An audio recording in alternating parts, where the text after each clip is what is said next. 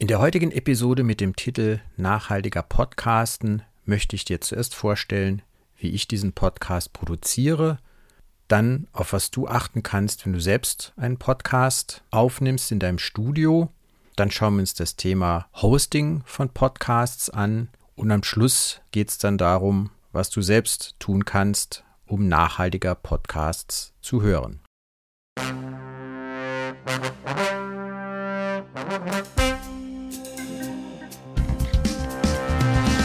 Herzlich willkommen zu Web But Green, deinem Podcast für ein nachhaltiges Internet.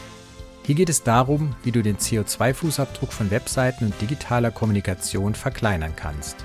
Und jetzt viel Spaß mit dieser Folge.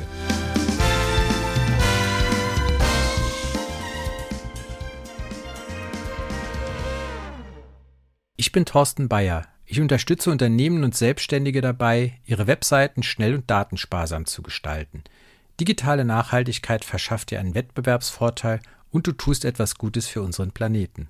Ja, ich freue mich, dass du dabei bist bei dieser neuen Episode, vielleicht mit einem etwas merkwürdigen Titel. Aber ihr habt ja jetzt schon ein paar Episoden gehört und wisst, dass ich halt immer alles hinterfrage, was ich im Internet tue, um rauszufinden, wie es möglichst nachhaltig machen kann. Und das gilt dann natürlich sowohl für Website, für Social Media als auch für die Produktion dieses Podcasts. Also ich sitze jetzt hier zu Hause in einem kleinen Zimmer, das von der Akustik her ganz gut ist. Teppich, Gardinen, hinter mir ist eine Wand mit Büchern. Das heißt, ich muss nicht im Kleiderschrank sitzen. Das sind ja manchmal Empfehlungen, wenn man irgendwie eine ganz schlechte Akustik hat.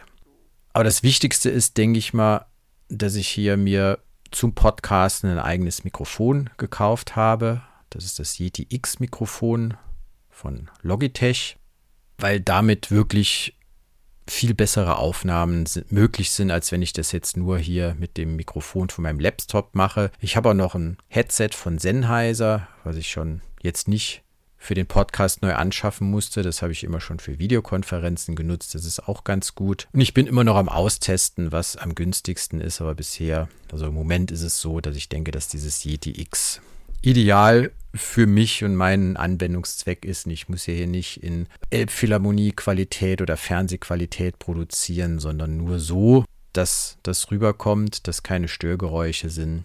Und ich denke, das klappt mit diesem Mikrofon ganz gut. An Software nutze ich für die Aufnahme Audacity. Das ist eine kostenlose Software, kann man sich im Internet runterladen. Oder für Interviews habe ich mir die Software Riverside zugelegt. Das wird auch an vielen Stellen empfohlen. Da hast du natürlich wieder das Problem, dass die Daten dann in Clouds liegen und dann auch da nochmal vielleicht mehr Strom brauchen oder du gar nicht so genau weißt. Die sagen zwar fast alle, dass sie green hosted sind, aber wenn ich irgendwo Cloudflare oder Amazon Web Service lese, dann weiß ich eigentlich, dass das meiste hier durch Kompensation im schlimmsten Fall in zweifelhaften Projekten steckt. Aber einen Tod muss man halt immer sterben und man kann halt nicht alles lokal aufnehmen. Strom ist noch ein gutes Stichwort. Also wir haben hier zu Hause selbst zwei Solarpanel. Die habe ich im letzten Jahr hier installiert. Das heißt, da kann man schon mal so ein bisschen Grundlast selber produzieren. Und als Stromanbieter haben wir Green Planet Energy. Das ist so ziemlich der grünste und beste Ökostromlieferant, den man so haben kann. Das heißt, für die Produktion habe ich dann zumindest mal an ein paar Stellen schon dafür gesorgt, dass das relativ nachhaltig geht oder dass der Strom doch relativ grün ist. Gut, gehen wir weiter zum nächsten Punkt. Wenn du selber Podcasts aufnimmst zu deinem Studio, da ist natürlich die Frage, ich habe eben gesagt, ich habe dieses Yeti X-Mikrofon. Du hast immer das Problem bei der Hardware, wie nachhaltig wird die produziert. Ist halt leider kein Kühlschrank oder Fernseher oder auch Laptops, die haben ja auch schon ein paar Angaben oder da kannst du Informationen kriegen. Dieses Mikrofon, was ich habe, das Yeti X, das hat immerhin irgendein grünes Siegel, aber da konnte ich auch nicht nachvollziehen, was das genau bedeutet oder was die tun. Deswegen kann man sich halt nur, sagen wir, da behelfen, gleich vernünftige Sachen anzuschaffen, dass du nicht sagst, ach, ich kaufe mir jetzt mal für 50 Euro ein Mikrofon, dann stellst du fest, taugt nichts und dann kaufst du das nächste, kauf dir gleich ein vernünftiges nutzt das Zeug dann möglichst lange, wie generell, wie es generell für Hardware gilt. Und wenn du es nicht mehr brauchst, kannst du natürlich auch irgendwo versuchen, nochmal gebraucht weiter zu verkaufen oder an andere Podcaster weiterzugeben, wenn halt deine Ansprüche sich ändern und du dann ein besseres Mikrofon brauchst. Oder wenn du mobil unterwegs bist, weil das hier ist halt ein Standmikrofon, mit dem kann ich nicht irgendwo rumlaufen und Leute interviewen. Aber wie gesagt, das ist für mich völlig okay.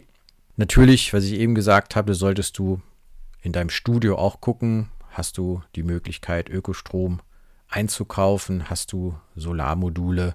Was natürlich auch ein Punkt ist, Online-Aufnahmen sind in der Regel, sagen wir mal, nachhaltiger, als wenn ich jetzt irgendwo hinfahre zu einem Interview. Aber wir machen das ja heute generell. Oder ich war in letzter Zeit relativ oft zu Gast. Ich überlegt hätte, da hätte ich nach Berlin, Wien, Hamburg reisen müssen, um die Aufgabe, Aufnahme zu machen.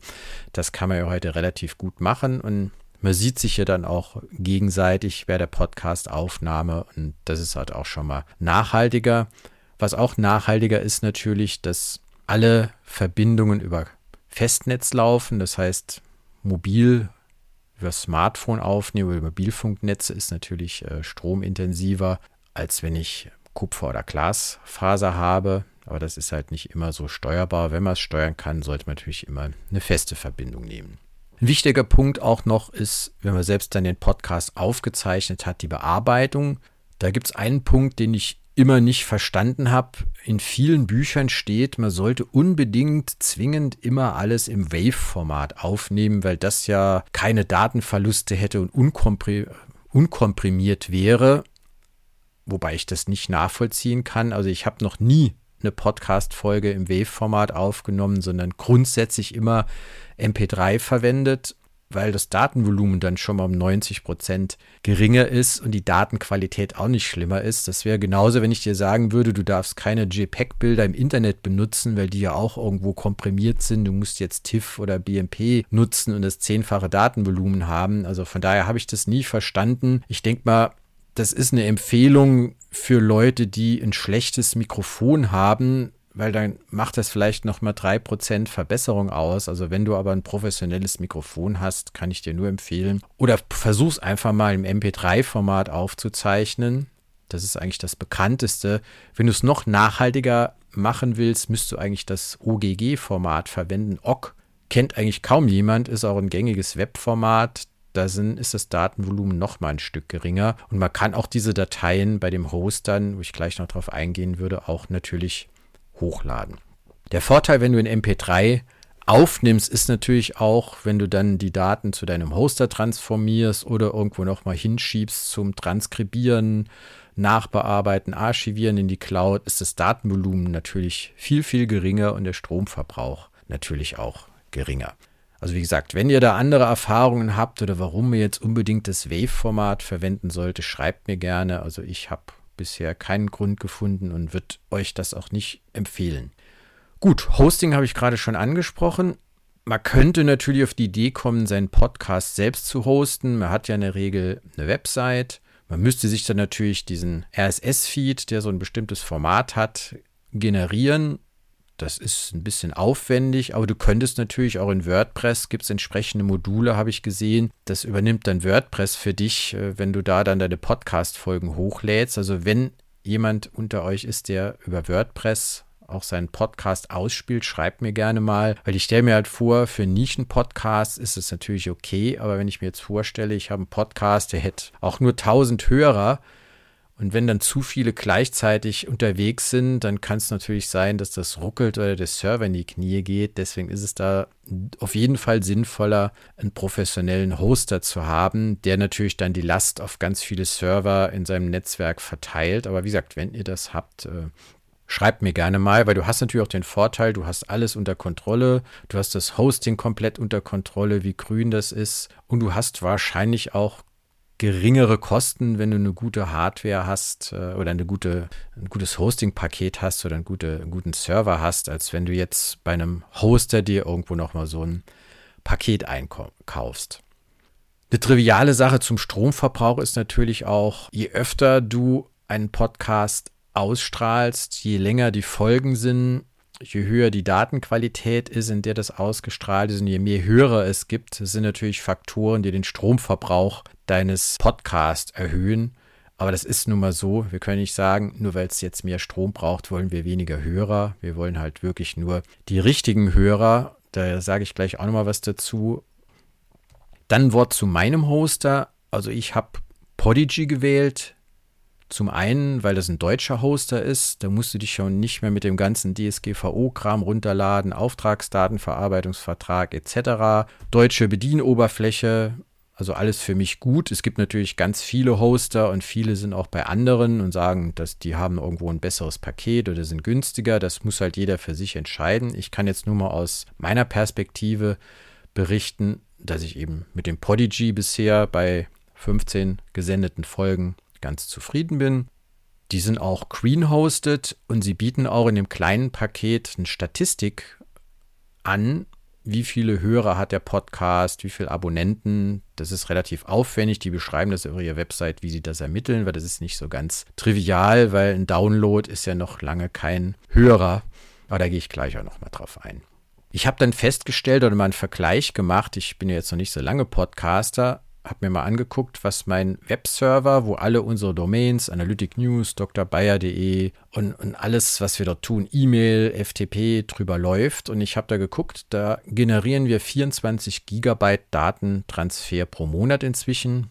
Klingt jetzt viel, aber wenn das nicht alles so optimiert wäre, wären das auch locker 100 bis 200. Aber da haben wir natürlich alle Dinge angewendet, die ich hier immer so erzähle bei der Optimierung von den Webseiten. Und dann war es interessant für mich, bei Podigy kannst du auch in den Nutzereinstellungen oder in deinen Kontoeinstellungen sehen, wie viel Datentransfer der Podcast generiert. Und ich bin ja jetzt noch relativ neu. Wir sind noch nicht bei 1000 Hörern angekommen. Wäre schön, das irgendwann zu erreichen. Trotzdem bin ich da schon bei 8 Gigabyte pro Monat Datentransfer also ein Drittel von dem, was unser Webserver, wo eine Million Page Impressions oder mehr drauf laufen, generiert. Und da siehst du halt schon, klar, Audiodateien haben ein viel größeres Datenvolumen als Text. Und ich habe es mal überschlagen, dass so eine Minute Podcast senden so ungefähr ein Megabyte an Datenvolumen generiert. Gut, was dieser Hoster noch macht, was auch für mich dann ganz nützlich ist, ich kann den Podcast auf ganz vielen Plattformen einbinden, ob das jetzt Amazon, Google Podcasts, Apple, Spotify, Deezer, sonst was ist. In den höheren Paketen kannst du noch mehr machen.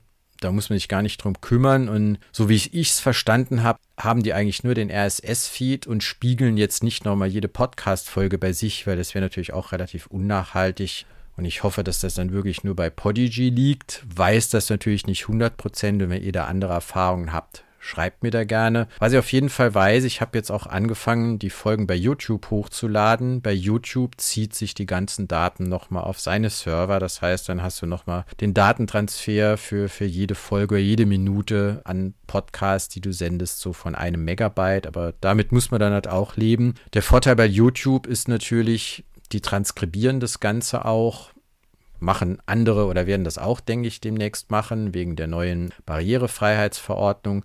Aber du hast natürlich bei YouTube auch die Möglichkeit, irgendwann mal ergänzende Videos zu Audiofolgen zu machen, weil wir sind natürlich hier in einem relativ erklärungswürdigen oder erklärungsbedürftigen Bereich und da wäre es natürlich schön, manchmal Sachen auch nochmal im Nachgang zu zeigen. Da wird es demnächst auch mal eine Folge zu geben. Ich bin gespannt, wie das bei euch ankommt, wenn wir dann nochmal Zusatzmaterial zu diesem Audio-Podcast haben, was man dann auch sich bei YouTube angucken kann. Und wo der Podcast auch zu hören sein sollte, das habe ich auch selber eingerichtet, wenn ihr eine Alexa habt, sollte der da auch zu empfangen sein. Ich habe selbst keine, kenne auch niemand, der eine hat, aber man versucht ja als Starter oder als Neupodcaster das möglichst weit zu streuen, weil natürlich die Nutzergewohnheiten ganz unterschiedlich sind. Und ich bin halt auch gespannt oder muss das halt mal auswerten irgendwann, wo wird überhaupt was gehört. Wenn ich feststelle, auf irgendeiner Plattform wird der Podcast gar nicht gehört, werde ich natürlich irgendwann auch hingehen und sagen, dann kann ich den da natürlich auch wieder löschen, weil das bringt ja dann nichts, ist auch wieder nur überflüssiger Datenmüll.